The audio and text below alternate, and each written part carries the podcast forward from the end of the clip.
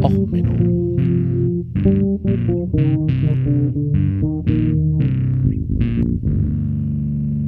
Der inkompetente Podcast über Dinge aus Militär, Technik und Computer, die so richtig in die Hose gingen.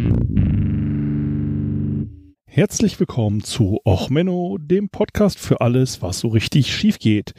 Diesmal in einer Sonderfolge mal wieder ein wenig Hausmeisterei. Ja, ähm, ich nehme das Ganze auch da auf am 15.03.2020, also am Sonntag, nachdem in der Normalbevölkerung die Corona-Krise jetzt endlich angekommen ist. Ähm, ja, ich nehme die Folge jetzt mal auf, um ein bisschen meine persönlichen Eindrücke zu schildern und auch, wie es hier mit dem Podcast weitergeht. Ähm, das ist hier mal ganz persönlich meine persönlichen Eindrücke, ähm, meine persönliche Meinung, sage ich gleich vorweg durch meinen Lebenslauf und durch meinen Beruf habe ich wahrscheinlich ein etwas anderes Weltbild als du da draußen, als ihr da draußen, die ihr mir jetzt zuhört. Ähm, deswegen kann es anders sein. Also, na, ähm, ihr könnt das Ganze auch skippen. Ich rede hier auch nur noch ein bisschen kurz drüber, wie es denn jetzt demnächst weitergeht mit der Pod, äh, Podcast-Frequenz. Schwere Geburt. Ähm, und wie gesagt, ähm, ich nehme das jetzt hier keinen übel, wenn er sagt, oh, ich, Corona habe ich die Schnauze voll, kann ich nicht mehr hören. Geht mir aber auch ähnlich. Ähm, zu meinem Werdegang, wie gesagt, ähm, ich habe vor dem 11. September, also vor den Anschlägen aufs World Trade Center, unterschrieben bei der Bundeswehr. Ähm, das ist damals eine andere Zeit gewesen. Die gesamte Verwandtschaft immer so, oh, musst zur Bundeswehr gehen, kommst du raus aus unserem kleinen Kuhkaff und ja, stabiler Job und Marine, fährst ja nur in die Karibik zum Flugkörper schießen, hast nichts zu tun und äh, machst nur schöne Sightseeing-Touren. Mhm habe auch Verwandtschaft gehabt, die bei der Bundeswehr waren und natürlich die ganzen männlichen Verwandten, die dann vor Ewigkeiten mal irgendwo auf dem Übungsplatz Kalten Krieg gespielt haben. Oh, nur besoffen den ganzen Tag. Oh, tolle Zeit, tolle Zeit, oh, tolle Zeit, bla bla bla bla. Ähm, dass die Realität denn nach dem 11. September ein wenig anders aussah und ich gesamt mein Erwachsenenleben damit verbracht habe, Sicherheits News, Weltpolitik und sonst was zu lesen, hätte ich mir als normaler Nerd auch nicht vorstellen können.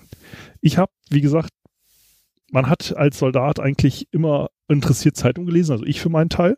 Natürlich kann man sagen, auch oh, die Politik geht mich nichts an, aber die Realität war dann doch, dass sich so einige meiner Freunde denn in Plätzen wiedergefunden haben, die staubtrocken waren und nicht sonderlich freundlich. Ich hatte, wie gesagt, sehr viel Glück, dadurch, dass ich ja denn in der Erprobung gelandet bin. Der Nachteil als Erprobung und als Citäler war, ach, du liegst ja in der Werft, weißt du was, kannst ja auf diese NATO-Übung gehen und auf diese NATO-Übung. Ich weiß nicht, wie viel NATO-Übungen ich im Nachhinein mitgenommen habe, aber es ist natürlich schon geil, wenn du als ITler der Marine irgendwie im Borduniform, also im dunkelblauen, feuerfesten Klamotten mit Seestiefeln auf einmal in so einer Formation äh, flecktarn geplanter Erbsensüppler stehst und sagst, Jund doch, ich bin hier IT-Support.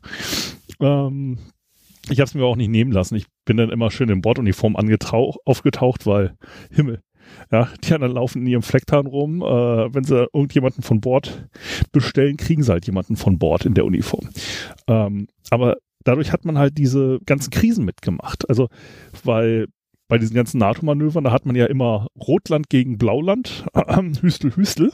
Da ist man noch nicht so ganz aus dem Kalten Krieg entwacht.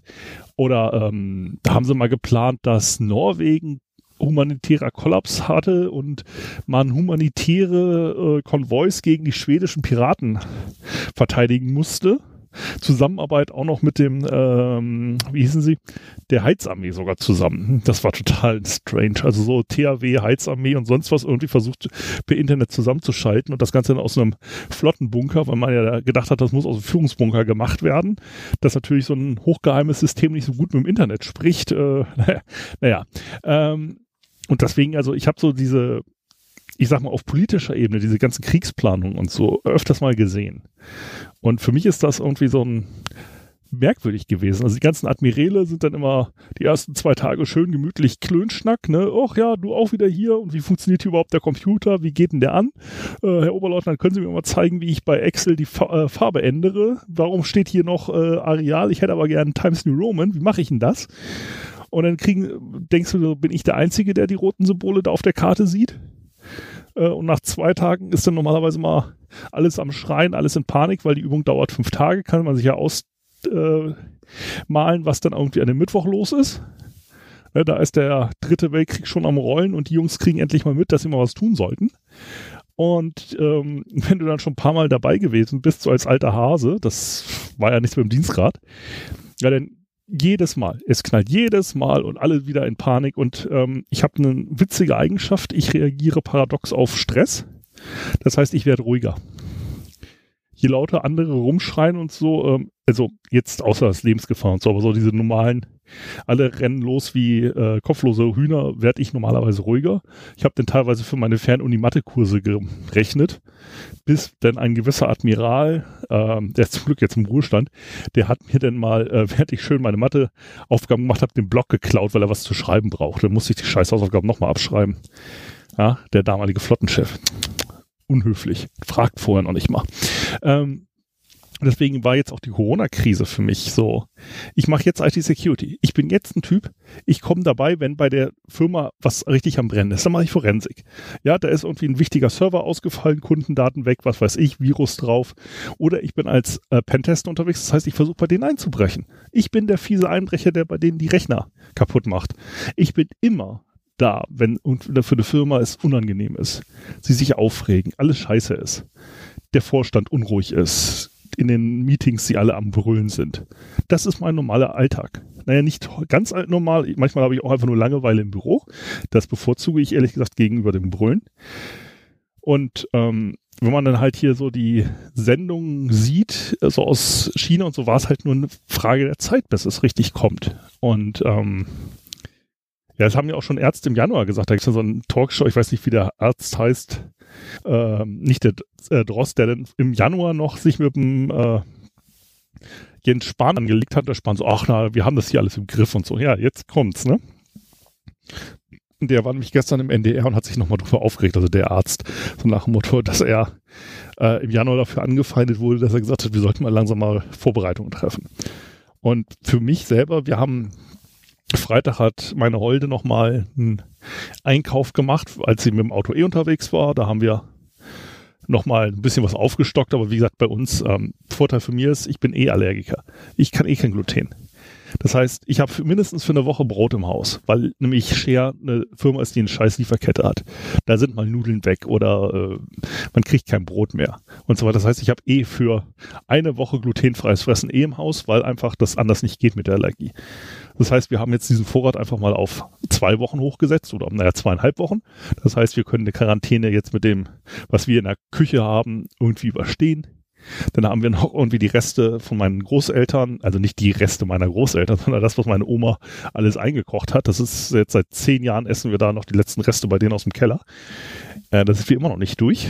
Ähm, wird aber weniger. Also wir haben jetzt, glaube ich, nur noch sechs oder sieben Gläser Marmelade oder irgendwie sowas. Ähm, oder was war das? Eingelegte Birnen? Ach, keine Ahnung. War, müsste man im Keller gucken. Ähm, so, also so gesehen, die Krise war für absehbar. Ähm, diese ganze Theater um Klopapier und so, ähm, da sieht man wieder, wie denn unsere Just-in-Time-Logistik ein wenig versagt. Ähm, aber jetzt kommen wir einfach mal zu dem, was, äh, worum es hier geht, Hausmeisterei. Was ändert sich für den Podcast? Nun, ähm, mein Kunde, wo ich war in Berlin, der sagt jetzt auch erstmal, oh, Homeoffice. Ist erstaunlich, weil es sehr behördennah ist. Die fangen jetzt auf einmal an, Homeoffice zu machen, ähm, können es noch nicht so richtig, aber wird spannend.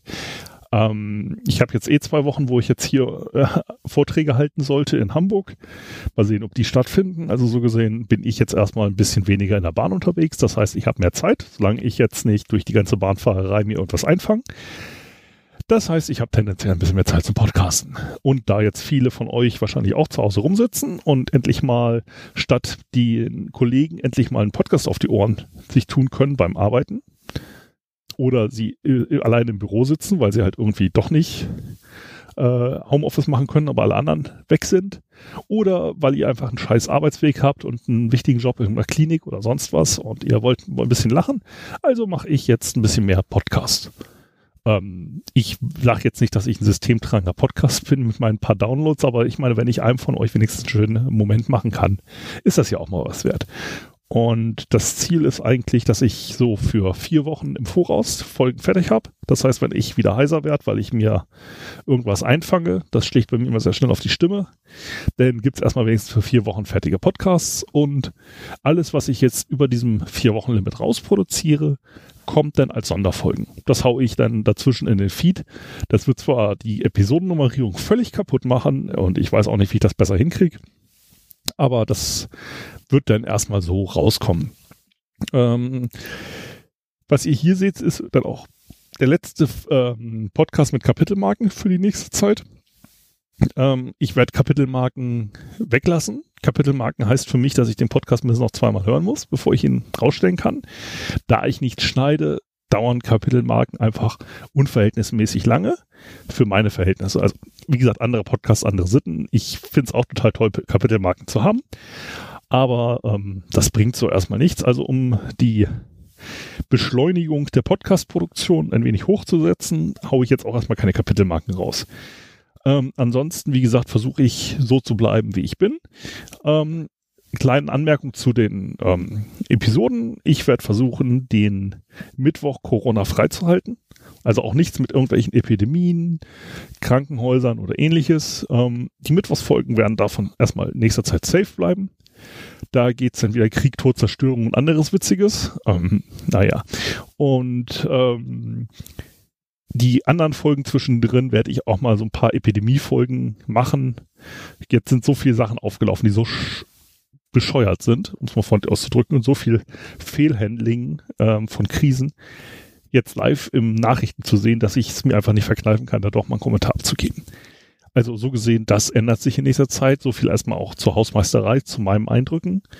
Ähm, ja, wenn ihr quatschen wollt, wenn ihr irgendwas habt, lasst mir einen Kommentar da und so weiter und so fort.